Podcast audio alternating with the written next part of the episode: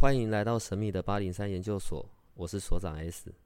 本所的内容是以非人类日常生活的亲身采访为主题。我们有一个不公开的脸书社团，不定期的会有直播与影片的分享。如果你要加入，记得通关密码是 S。欢迎你和我们一起探讨未知的维度空间，以及各种神秘又有趣的内容。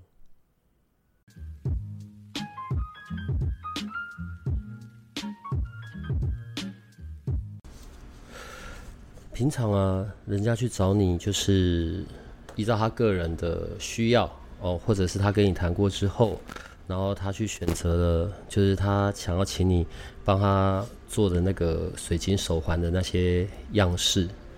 你是依照什么，然后来去挑？譬如说，像我的这一串，又有这个超漆，又有银石，这个黑的这个是什么？拉长石。拉长石哦，这个呢？黑法。黑发晶，好，所以你是依照些什么，然后来去看你眼前的这一个人，他会需要的是什么样子的水晶呢？我觉得每一个人来到我的家，可能在来之前，如果说他今天今天跟我的细胞很共振，我可能就会可以感受到他。但是我不知道你知不知道，除了七脉轮之外，其实有十二脉轮。其实我们常在说看人家的气场啊。嗯、呃，大家都讲七脉轮从海底轮一直到顶轮，但其实为什么黑色水晶是防御的能量？其实它就是大地之母能量，嗯，就是保护我们身体以外的气场。其实它也叫做以太能量，也有人说叫以太脉轮。其实很多种说法，但是我觉得我看见的东西真的可能跟大家不太一样。有时候不是看见，而是一种感觉。如果说你今天告诉我说，我们常讲的要姻缘要钱，但是我觉得你自己连自身的防护能量都做不好，但是我不会告诉你，我可能就会帮你先保护你的能量。有时候你说怎么配给他，我觉得其实真的是在当下，我可能会收一下讯息，甚至是他在当下给我的感觉，他需要的东西是什么？嗯、你说直觉这种东西。有时候可能真的只能达到百分之六十，因为如果你很不敞开，你不相信那些能量也进不去，而且我也读不到。那你说怎么配给他？其实真的就是用我的第六感。那我还是会算生命数，然后我还是会上期去解读，但更多的是在当下，可能你在跟我聊天的过程里，我觉得你需要什么，或我收到什么样的讯息，所以我给了你什么样的东西。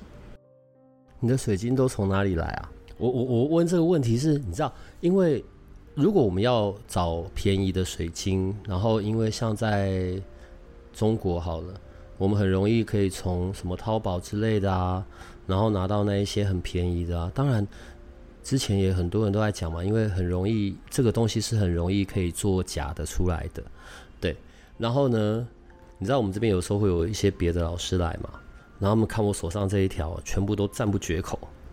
然后都是觉得非常之好。一开始的时候，我也跟大家一样，就是我一开始会喜欢这些东西，跟大家一样，可能街上看见或什么。但一直到我真的是去上了水晶课，去找了水晶老师，去认识水晶。一开始我可能买到等级也不是这么好，但是当我知识能量越足，或者是我的灵性越开的时候，我觉得他就会召唤你去到某个地方。那我现在就是已经买了这么多年，慢慢就会认识一些像批发商、呃矿石的厂商，就是慢慢会找到越来越好的东西。我觉得其实也是跟呃你的能量场有关系。一开始我可能跟大家一样，走在街上看到喜欢我就买了，但是它的能量怎么样？一般人不知道，只是觉得啊很漂亮。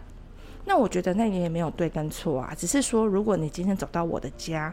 那些水晶是我挑过的，然后它来自四面八方。比如说，可能是我上水晶课同学，他们家里也是开像是浴室那一种店，或者是我去上课，很多像矿石商，他们也是也会去上课啊。因为大家都会精修自己，所以就会互相认识，然后就会找到更多更多的货源。然后我也会发现一些很多很新的水晶。其实名字这件事是取的，但是我更。想要就是告诉大家是，比如说看到这个水晶，我会觉得它闪闪发光，或者它在召唤，或者我觉得哎，这个是可以买回家，因为我觉得它的能量是让我觉得是舒服的，但不一定是最贵的。死掉的水晶要怎么办呢、我指的死掉就是有两种情况，我个人啊，一种是你戴了很久很久很久，结果呢都黑了，你知道吗？就是它没有一开始的那么的呃纯洁啊，就是那么的亮啊剔透。对，它到后面已经模糊，你知道吗？对，这种是最常发生的状况。另外一种就是断了，我指的断，譬如说有一年吧，我连续断三个那个七轮骨干哦，我是用挂在脖子上，它是长条形的，连续断三个，断一个再买一个，断一个再买一个。先讲一下吧，死掉的水晶怎么办？要拿去埋葬吗？我不知道。像我觉得，如果今天客人告诉我说他的水晶，就像你说的，可能断了，那我就会请他拍照给我看。那拍照给我看的时候，就会有一个叫矿训，就是可能我就会问他说，是不服务这位主人了吗？那如果今天不服务他，我就会告诉他，如果家里有金洞。把它洗干净，放到金洞里，再重新养过。尸体，所以它不是尸体。为什么是尸体？它只是呃能量耗损。那我觉得我就会把它放回去，因为其实你们大家有没有想过，其实水晶也是从地底下挖出来的啊，从山里面挖出来，它不就是空气、水还有热还有温度这些产生而成的嘛？那只是因为每一个地方的土壤、水或者是空气或者什么，然后它的造成原因不一样，所以它。形成了很多不一样的矿矿石嘛，那可能越难开采或者是越稀有的，我们人类就会把它卖得很贵，然后或者是有共生矿，我也觉得物以稀为贵没有问题，但是它还是回归到大地之母的能量，就像我们人不是也要回归大地之母吗？那不是一样的道理？听到声音就知道是轮了，好吧，我们喜欢的轮来了。刚刚讲到，你也会用生命灵数的部分去看，是去看眼前的这一个这个对象，他在他在他的那个能量上面，从用生命灵数的角度来看，他缺什么能量，是这样子吗？如果以我一开始，我觉得当一个人走进你的家，他可能信任你百分之五十，嗯，那我觉得我透过现在。在第三界的能量，就是我们人类社会跟生存意识。那生命灵数这件事，我觉得就是一个引导。当我看到你排列的这些数字，简单的跟你说明一下你的人生境况，我觉得当有收到你的点的时候，你会卸下心防，而且你会更敞开。那我觉得其实那时候就是我读你能量最好的时间。我觉得其实不管是生命灵数、易经数字，或者是你来找我算塔罗，或者你来找我。西塔疗愈，我觉得都是让我认识你的一个管道跟工具而已。那数字里面，刚才说到的七脉轮，大家都知道红橙黄绿蓝靛紫，嗯，但是我的我的就不会是这样子排，我的数字就跟大家不一样。对，我就是会用我自己，也是老师教我的，然后我自己也有研究说，原来这个数字的缺少能量，我是要补什么给他。但一个数字不是只有一个颜色。那个颜色还有分不一样的水晶种类，我觉得都是一当下，我觉得对它最高最好、最适合跟最安全、平衡的能量。那如果今天给他一个很强很强的，比如说我给他很强很强正财，但他都不工作，他就想着要天上掉下来，你觉得有用吗？好像也没有用。不是，那请问一下，有有什么事都可以不用做，然后偏财，例如我买彩券就会中的那一种啊？这就讲到一件事，叫行动力。不管任何事情，都是要有行动力执行，它才会来。我觉得，如果你要这样子讲，我只能说，今天戴上水晶，你只是多了一个接收器。嗯，但接收器这件事情，你一定也要，不管是举手啊，或者是你一定要要要知道你自己的动机是什么，才会有结果吧。如果你就是坐着等，那个钱来了，我很想问，那个钱要干嘛？等它来了之后，拿去花掉。然后没了，再等着他，不觉得人生很没意义，而是说，今天你有一个目的，一个想法，那我们陪你一起创造，并且增加机会，让你可能比别人更幸运，或者比别人更看到，我真的比别人多一些机会啊，或者是呃身上产生了奇迹的这件事情，你不觉得这更有意义吗？在生命灵数里啊，然后那个空缺数是你刚才。所指的那个部分吗？你是会用空缺数的这个部分下去看吗？对，我会先补空缺数。如果说他今天这个人，呃，他的空缺数真的很少，我还是会嗯平衡一下，就是我觉得他可能少什么还是在补。但我发现两千年以后的孩子，他的空缺空缺数都非常非常的多。为什么？因为我觉得那个就是一个灵性意识的抬头。可能在两千年以前的人比较多的是旧有的观念跟宿命论。我有发现两千年后的孩子，他们真的。也可以想讲说是彩虹孩子啦，他们真的眼界来到这个地球上，所有的发生的事情，都已经跟我们以前是不太一样。我们我们真的有时候会比较在框框里，但两千年以后的孩子都不在框框里，他们的那个真的是像那个爆发一样，很多的能量都是爆发的，不管是远见、开创性、创新，都是跟我们不太一样。我们可能还真的还是活在比较。条条框框的那个框架里面，可是你知道，刚现在讲到孩子哈，相对的这样子的孩子，除了好我们讲两千年后，然后好像彩虹小孩比较没有所谓的框架之外，他们在接收在这一个世界上面的讯息的管道，当然也变得很多嘛。在我们小时候，然后网络这种东西啊，不对，在别人小时候，然后网络这种东西，对对对，一定要讲别人。所以他们各式各样的讯息就来了。作为父母，可能就会有多一些的把关呢，或者得要留意一下他正在接收的是什么样子的的资讯呢？我觉得对父母也很挑战诶。如果家里的小朋友是我们所说的这种两千年后的，然后彩虹小孩，做这个父母有点难度。对啊，就是比如说我遇到的孩子，他是一个。应该算是跳舞跳很多年的一个孩子，他从很小很小就跳舞，然后一直大概跳到四五年级就开始去比赛，全国亚洲杯就是去比舞蹈。那时候的孩子，我觉得他们可能跳的就是一种单纯的快乐，但是在长大，他最近来找我是，他已经国中了，国中一年级，然后可能也是灵性的觉醒，还有一种就是我觉得社会观感，我也发现他。少了一份自信，所以父母现在来寻求我的，就是增加他的自信心，来找我疗愈他。但是以前我们的父母哪有做这件事？什么叫疗愈？疗愈是什么东西？疗愈能吃吗？所以我觉得现在的孩子很幸福的一一件事，就是当我们全部人灵性觉醒，踏上这条路上，我们多了很多管道，是身心灵的。那我也曾经听过一句话。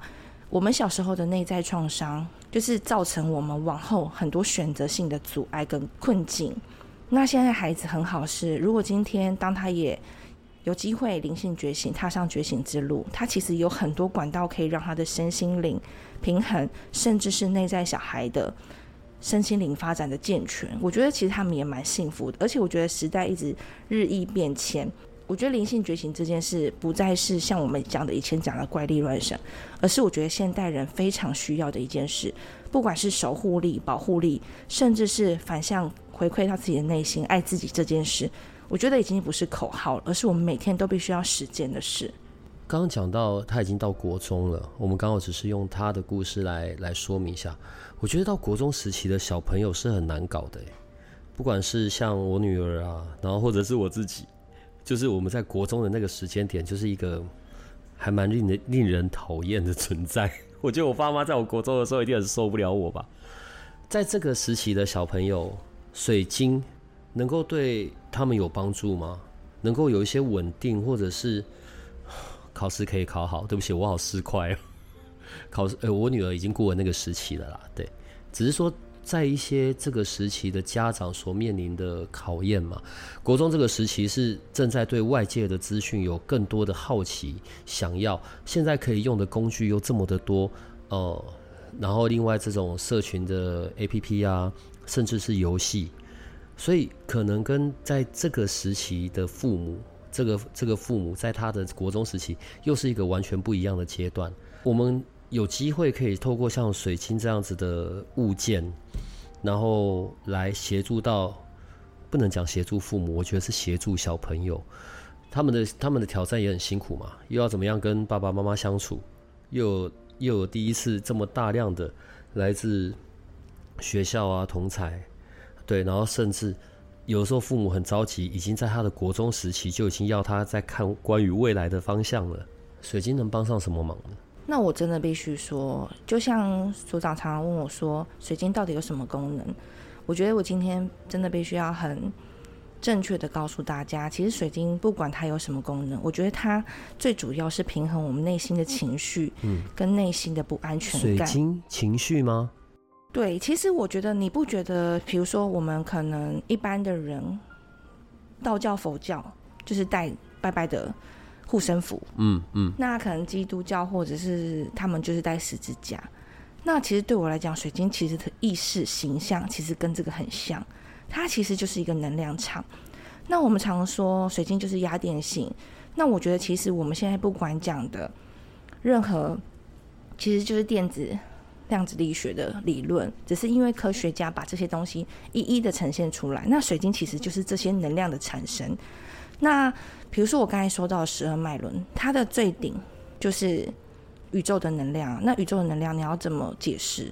其实你不觉得就是我们看不到这些流通交流，然后这些形成的吗？那我觉得水晶为什么可以带给孩子某一个程度上的好处？我觉得就是。当内心很不知所措、缺乏安全感，甚至是迷惘的时候，就像一个守护的守护神，你的信仰在你的手上，在你的身上。我觉得在你需要的时候，他就是在啊。嗯。那如果今天孩子不像我们以前有什么对于宗教的可能，家族我们可能就会有宗教比较强烈的呃寄托，但现在的孩子比较少。那我觉得水晶戴在身上蛮好的，因为他没有宗教信仰。它就是一个能量场，就是一个保护的能量场。我觉得，像比如说通用的黑水晶就是防御、挡煞、辟邪。好，讲这样挡煞辟邪。那白水晶就是净化、净空，甚至是我觉得有一种就是安全感的感觉。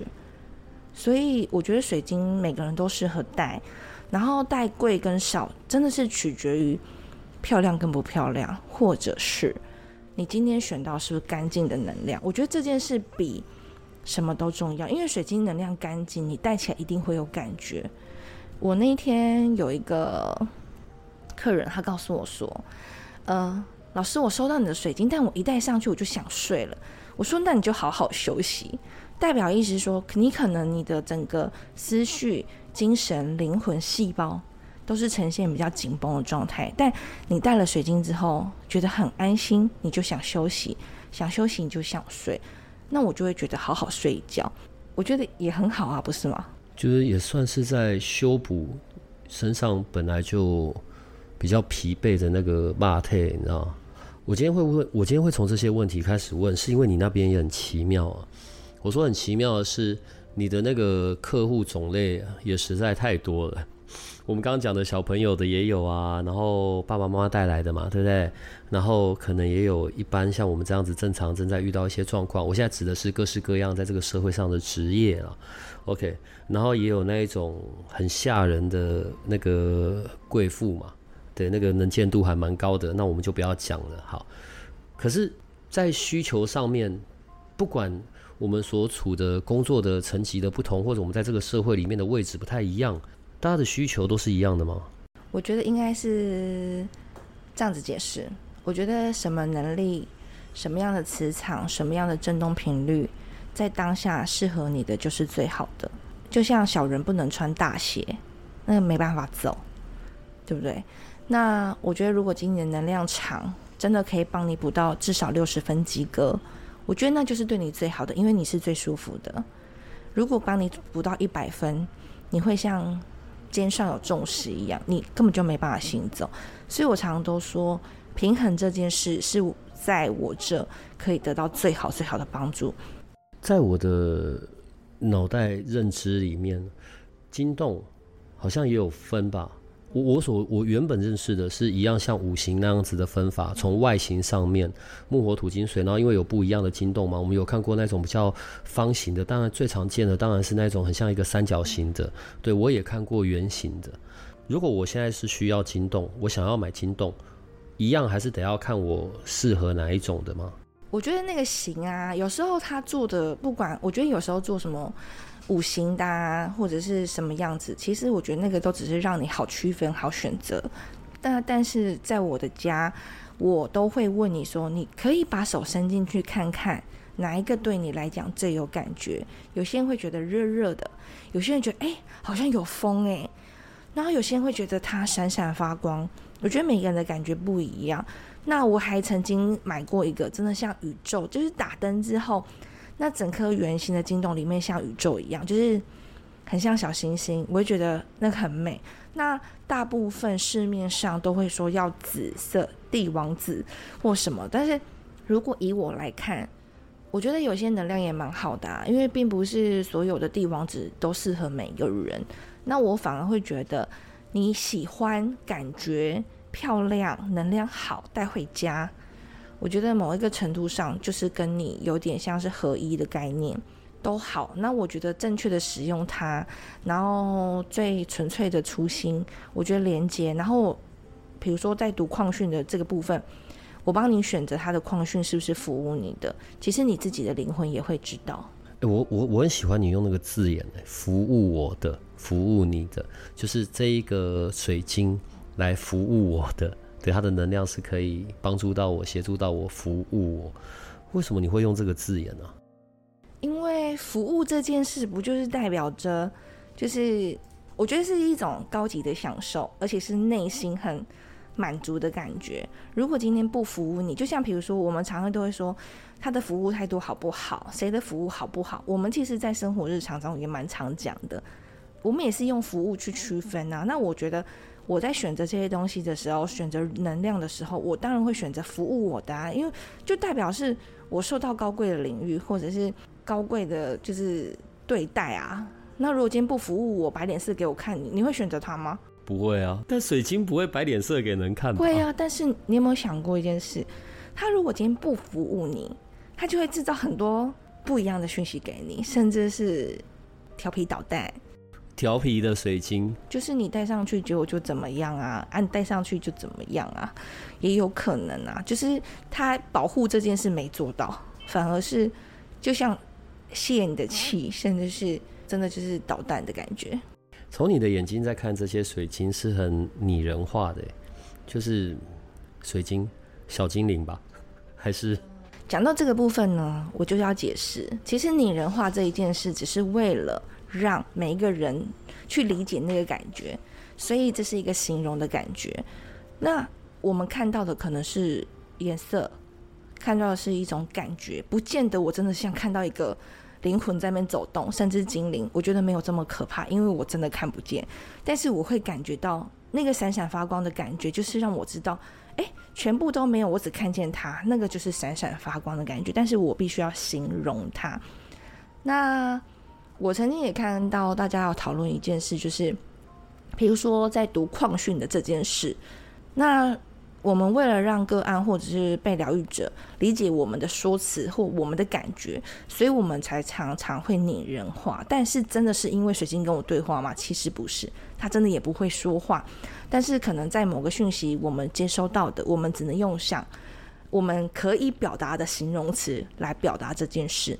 那我觉得水晶这种东西，其实，呃，就像你摸到它、看见它，有些人看见它是黄色，但有些人觉得它是橘色。但颜色对于每个人好像也有不一样的感觉。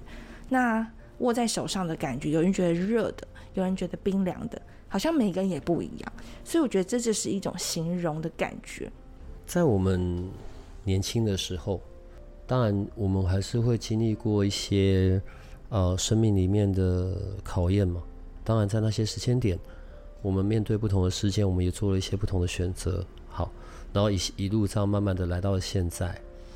你呀、呃，好年轻的时候，然后那一些自己曾经创业过的嘛，还开过饮料店嘛，然后还有在银行也工作过嘛，然后到现在有自己的小朋友啊，然后家庭这一些的。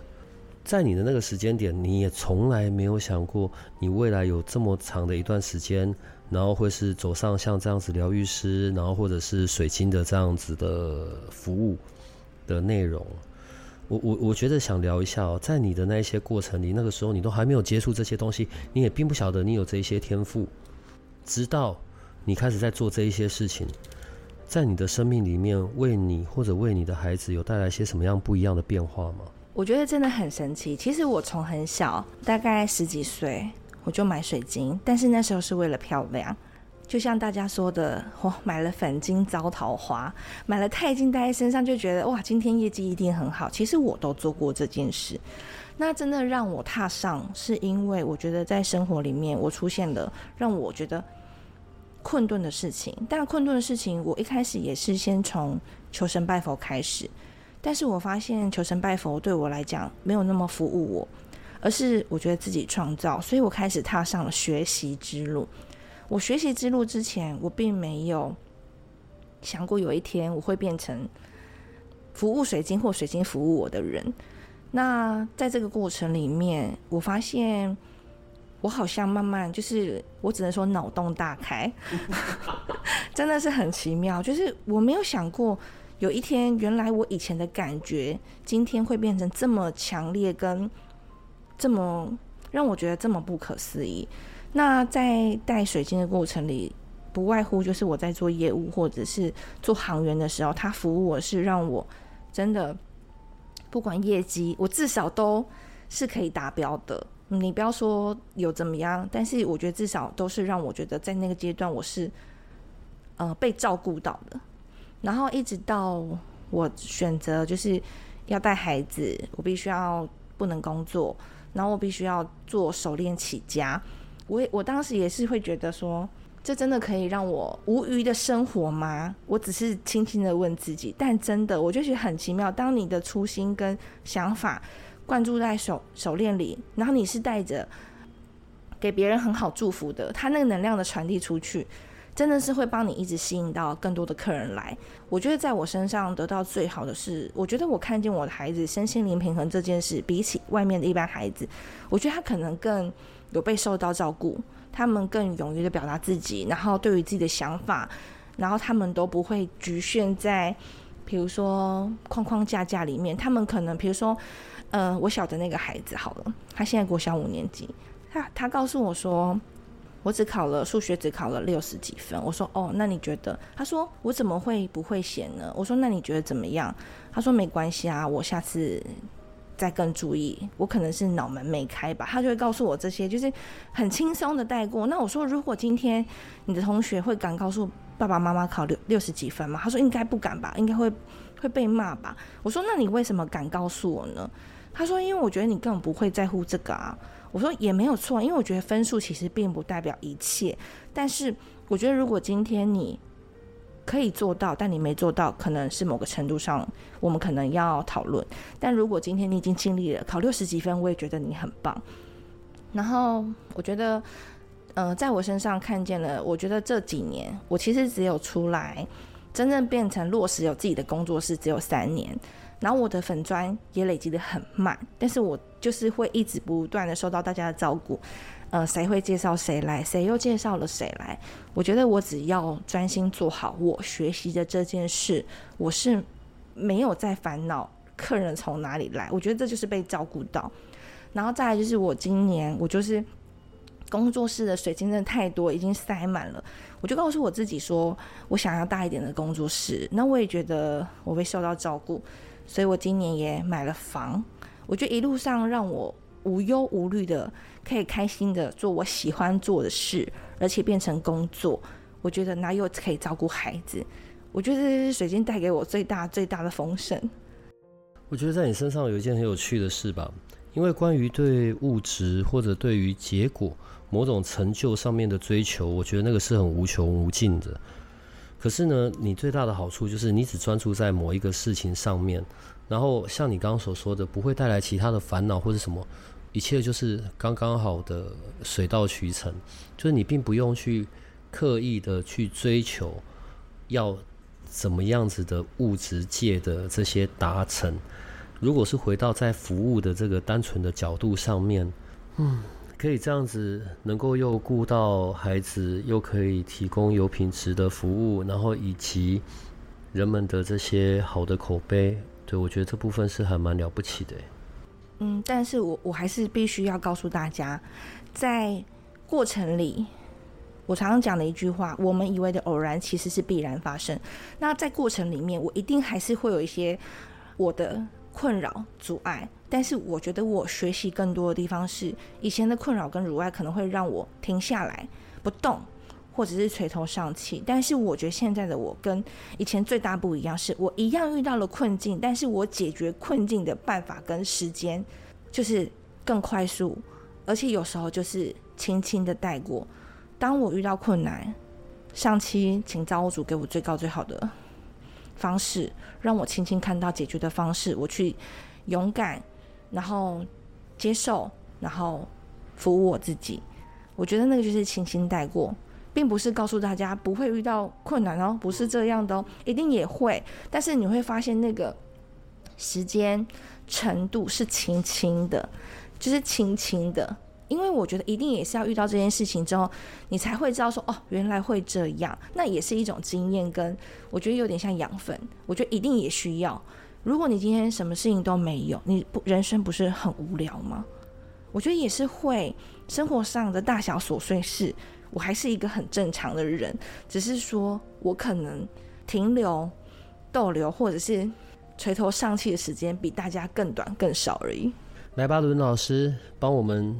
来一点脑补的知识好了。刚刚讲到空缺数，所以空缺数的定义是什么？然后以及这些不同的数字，一二三四五六七八九，在空缺数的上面又代表了什么呢？就是九宫格里面我没有的数字就叫空缺数，就是我没有圈到的数字。嗯，但有些人还会看星座数、手机号码、身份证证、身份证字号，就是你生活里面常用这些数字。就像我上次说的。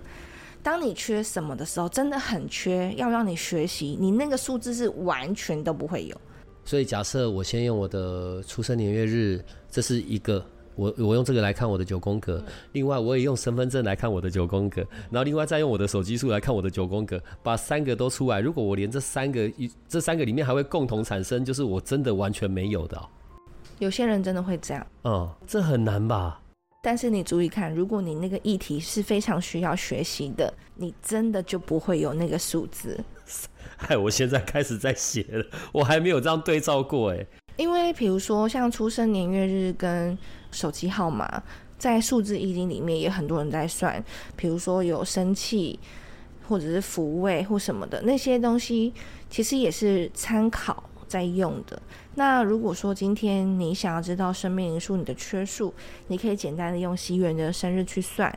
那我觉得其实这个东西就是最入门的。那这个部分其实我觉得，我觉得平衡这件事就从最入门开始，你不用把它想得多艰深。其实我们的出发点只是只有一个，怎么让自己更好而已。我我我觉得我不太喜欢大家会一直探讨说。我的匮乏在哪里？我都觉得，当你一直去探讨这件事，你会一直产生恐惧，那个恐惧会阻碍你前进。我觉得今天，就像我今天算生命数，我也会轻轻的带过。哦，大概是什么样子？那我帮你补足。我觉得其实就是我要的是后面的那个结果跟感觉，就是我帮你补足，让你知道你得到支撑的能量，被支持着，甚至是被保护着。其实我要的是这个，你说可不可以说一到九？当然也可以说，但是我不喜欢我的说法是宿命。我觉得都我比如说增加任何的知识，都只是为了让自己更好。增加各种的知识是让你在做选择的时候有一些多出来的判断跟依据，所以学习的越多东西是越好的，就只是这样。对。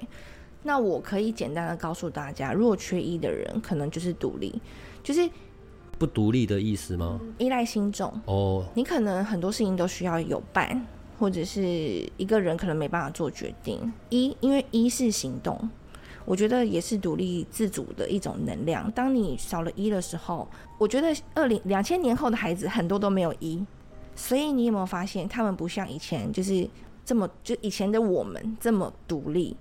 为所欲为，不受控。对不起，我在讲我自己啦。就是简单来说，比如说，我觉得他们现在的，比如说，他们现在的年纪可能跟我们差了三岁或者是六岁。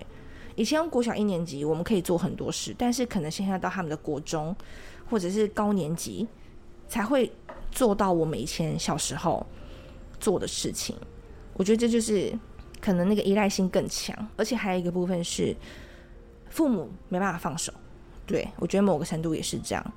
然后二是协调嘛，所以代表意思说你可能就是比较自我，没办法跟别人协调合作、沟通或什么的。所以你其实缺二的人，还有二，我觉得是原生家庭的爱。缺二的人就是大数据哦，通常缺二的人，原生家庭就是可能离呃单亲，或者是父母离异，甚至是家庭关系没有这么好，这只是一个大数据。缺三的人，我觉得就是我常说的叫做词不达意，很多说话沟通。你明明是有一句话叫“刀子嘴豆腐心”，你明明没那个意思，但是你就是要说出那个意思。但是也有人说你是刀子嘴，你就是刀子心，也有这种说法。但是我就会觉得就是词不达意啦。我觉得就是词不达意。然后四代表是组织组织的能力，肯定就做事情就是会跳来跳去，比较跳跃式。因为我也有缺四，所以我也是一个很跳跃的人。你呃，比如说缺四的人，像我，可能对于规划东西，或者是把东西放在一个定点，可能对我来讲就会有一点困难。然后缺五，我觉得是自由，内心的自由，就是你常常会因为某件事困住了自己，觉得不行这样，不行那样。觉得这不好，那不好，都是自己困住自己，会觉得别人看你的眼光，你就是一直沉溺在别人怎么看你，所以就是困住了。那六号，我觉得如果缺六的人，我觉得就是少了同理心。为什么这样子说？因为六号其实有点类似，我觉得蛮有仪式感的一个数字。那如果今天你缺了六，我觉得某个程度上，你就比较没办法同理别人，因为你也是比较看自己，但是没有去管别人，所以我觉得是少了同理心。但以上所有的一切没有对跟错，也没有好跟坏，只是一个大数据。那七修行，那我觉得修行代表是说你可能智慧的这个部分，智慧这个部分，我觉得修行为什么是智慧？就是比如说你可能接收到的程度，想的事情。然后，或者是看待事情的眼光，你可能就跟别人不太一样，所以是修行跟智慧。八，嘿，我觉得特别了。八代表是权力跟欲望，还有财库。如果缺八的人，大部分很多不是非常会花钱，就是存不住钱，或者就是没有钱。就是跟钱的议题有关系。那跟钱的议题有关系之外呢，你自己的欲望跟权利，就是权利这件事，一定是说你可以为自己做什么。你想买东西，但你没有钱，是不是就不能做？对，所以你可能就某个程度上，这就别人就会比较匮乏。那九，我就会觉得他可能就是灵性比较封闭，因为酒是大爱灵性。那如果缺酒的人，他可能就是。真的就是脑门比较没开啦，就是跟灵性比较，也是他可能是他自己关起来的，不想要接受，所以他都没有酒，也不想要接受这些东西，他可能就比较没有宗教或者是信仰上面，甚至是对于这这种方面的兴趣跟想法，我觉得是灵性的关闭的感觉。我我们在这里啊，不管是你，然后或者是我们其他的这一些。好，各门各派好了。我觉得当我们在聊这些事情的时候，就是可以多一个选择。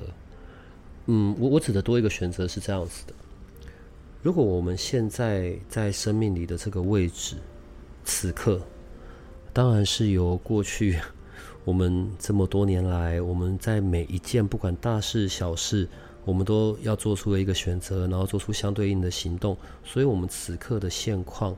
是这些选择所累积下来的，所以我们来到生命现在的这个位置。我我最近在这件事情上面有一些很深的体验呢，所以每次都在讲嘛。古代人说“一命二运三风水四积阴德五读书”，这些字眼没有错，对，但我觉得顺序其实是错的。就是如果用我们现在的这个年龄来看，这是当然，我已经到年近半百了，我才突然间回头看这件事。首先，关于命这件事情，我觉得没有人可以告诉我命是什么，我自己都不知道去怎么解释关于命，所以我始终还是相信命是自己创造出来的，是我们自己的各式各样的选择。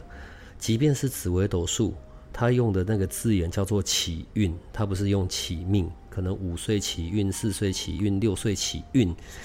紫微斗数也是在看关于人生哪些时间点有可能发生哪些事件，形态没有办法先讲，形式没有办法先讲，但可能会告诉你有些什么，你可以是把握那个时间点的，或者是必须要避开的。好，所以现在如果讲一命二运三风水四积阴德五读书，我都觉得其实要反过来讲，用我们现在的时间点，所以是先读书，然后阴德。然后再来才是看什么风水啊、运，有些小物或者有些东西可以帮忙。读书这件事，如果把这件事放在前面，它的它包含的意象就会很多了。即便是做一些内在的疗愈，我都会把它放在读书这件事上面。不管你是学习新知，或者你知道过去曾经发生哪些事，成为你生命里面的一个思考的麻烦、一个信念，你都可以透过这些学习去解决掉。另外，你有一些各式各样的知识，你知道些什么，就找一个适合你的。读书所包含的这些范围，都是为了协助你未来在做决定可以谨慎一点。你明明知道你做了一个决定，可能未来会发生什么蠢事、蠢你不要的结果，可是你偏偏还要去做。那如果你真的透过这一些一些信念跟习惯的方式的改变，开始做出一些有利于你未来想要去创造的结果的选择，那这样当然是比较好的。所以那个是读书的部分。那阴德当然就是你都做多多做好事吧，这个没有什么好需要解释的。有多做好事可以做服务的机会，你就去。然后接着才是风水哦，我们所居住的环境，我们在讲那个叫做。居住科学吧，在国外好像有这个字眼，对，怎么样？你的居住的场所，或者你工作的场所，或者是你你平常自己身上的这些穿搭，什么色彩学什么的，怎么样可以让你自己是心情愉悦的？你就可以创造出这些好事情来。只是因为我们现在在讲关于像我们刚刚在讲到，呃，这些所谓的空缺数，从古到今，从以前到现在，所有我们谈过的这一些目的。都并不是为了要让它成为一个框架或者是制定住的事情，只是你就多一些判断。譬如说，像在那个过程里面嘛，我刚刚自己这样看，缺五的意思是什么？是我没有脑，心智很糟，不自由，是？还是如果用你的说法，你会怎么解释呢？如果缺五的话，我就会想问你，你觉得你为什么？就是你是不是活在？呃，别人的眼睛里，所以你会一定告诉我没有。别人叫你干嘛，你就越是叛逆。其实这就是这样啊，你的故意就是因为你不自由啊。你看，这边就讲到一个重点了。如果你在我年轻的时候就出现了，你看那就多好。我我爹娘啊，我希望我爹娘不要听到这一集，因为从小到大我就非常的爱唱反调。我也不知道我是天生下来，哎、当然爸妈我现在没有好。我是说，我也不知道我是天生下来就要做对，你知道吗？越叫我往东，我就越要往西；越叫我往西，我就偏死要往东。这种很莫名其妙又幼稚，到我现在这个年龄回过头来看，就觉得，看怎么会幼稚成这个样子？就是无意识的对抗，你知道吗？可是回归到那个周检点，刚用你的说法叫做自由，要怎么去解释这一段？自由这件事，有些人可我觉得自由啊，其实自由它其实并没有一定是什么样式。有些人会说越自律越自由，但自律是什么？自律是别人眼中的一百分，还是你自己的一百分？那我就以所长你的方式，或从小到大你的样子，我就会觉得别人叫你干嘛，你越是唱反调。那你其实就是某个程度，你就是为了要证明你自己啊。如果今天你的心很自由，你不在乎别人怎么看你，其实你根本不用作乱啊。你好好活着不是就很很好了吗？这集就到这里了，没有再录了，就这样吧。你继续，然后呢？不是这样吗？嗯，对啊。那你想要证明什么？如果现在再回头去看，你可以理解你当初想要证明的是什么？想要爸妈的关注啊。想要多一些，我觉得不对，不能用关注啊。其实他们有，他们很关注啊。对，只是你知道他们的方式跟那个时期的我想要的不太一致，所以我就用这些方法在表达我的抗议啊，或者干嘛。我觉得更多的时候是我可能想要被理解，被对啊跳过。那，那我就说你应该要生于两千年后，为什么？因为两千年后的父母他懂得用身心灵去帮助孩子。没有我我我觉得其实这个就是差异性，而且我觉得这就是时代的变迁，一定是越来越进步，一定是当我们人类觉醒、发现问题、找到更好的方式服务自己，其实这就是进步。那我觉得没有对跟错啊。那现在孩子也经历不了以前你的那个时代的你所经历的精彩，我觉得都很好啦。今天的这一集结束的部分，我想要在金洞这上面，我们今天聊了一些水晶跟金洞的东西。呃，你刚刚说如果我们要挑金洞。然后就也可以把自己的手放进去，去感受热热的，或者是应该会有些什么不一样的感觉啊。嗯。那我觉得第一第一件事当然是用眼睛看。呃，对不起，我要先暂时又要打断一件事。我们怎么看到的金洞都是紫色的啊？我有看过里面有白的，我也有看过有偏黄的。哦，宇宙无敌超级贵，还有别的颜色的金洞吗？绿色啊，绿色有金洞。呃，它其实也我们叫软糖啦，就是我去老板那边，老板是告诉我说，它就叫软糖，它其实就是有点绿色。那我觉得金洞是什么颜色？嗯、呃，在我家啦，在我家其实不一定都是全紫，有可能会有带共生矿，然后带方解石，甚至是带电气石都有可能，或者是里面也长了白水晶。那我也很多客人会告诉我说，他们养了金洞之后，里面也长了什么。金洞是用养的，就是磁场啊。嗯，就像你，呃，水晶戴在身上，如果今天它把自己身上的能量都泄给你了，它就会暗淡无光。但如果你家里的整个磁场很好，它其实就会一直跟你共生啊，就是会越长越多。就像是不是有一个意象，就是一个波里面一直深潜的那个概念？今天整段我最喜欢这一句。某个程度上面。如果今天你的整个磁场能量好，你的心态正确，嗯，而且你跟他同频共振，我觉得他就是像真的对我来讲，他就是像一个波会生钱的感觉。但是它不是生钱，但是它就是生，可能更多的结晶，更多的能量进来，就是共生。我觉得很奇妙啦。在我们的听众、我们的研究生里面，使用我们那个 Line@ 八零三研究所 Line@ 跟我们的互动。在那个地方其实是最多的。然后呢，不管是有问题要问小帮手啊，然后或者是去跟其他的老师们，然后要去就是联络上，在我们的 Light 里面都有，包含你。因为其实从你一开始来录，我们就陆陆续续有收到一些讯息嘛，就是研究生来问说怎么可以联络到你啊？不管是要找你问水晶的事情，然后或者是问疗愈相关的事。重新改版后的我们的 Light，你的那个连接我们也放在里面了，所以我们的听众或者我们的研究生们之后要找到伦老师问水晶相关的服务啊，或者是疗愈个人疗愈，请好好善用我们的 Light 哈。然后呢，如果有时候他回的比较慢，不用担心，他是会回的，他没有不理你。一个连自己的那个。社团脸书都经营的这么缓慢的，对，你就不要太强求他了，好不好？但你们也跟他算很熟了，已经好几集了，你都听到他的声音。呃，我想伦都会提供非常温暖，然后并且很服务到的这些解决方案，然后提供给你的。那你看，今天稀里糊涂又一个小时了，所以今天这里就到这吧。那你可以跟我们的听众们说拜拜喽，下次见喽。你也就这么简单呢？你好啦，拜拜。如果你喜欢我们的节目，请多帮我们分享，并且鼓励订阅，让八零三研究所可以持续成为你探索灵能世界的另一只眼睛。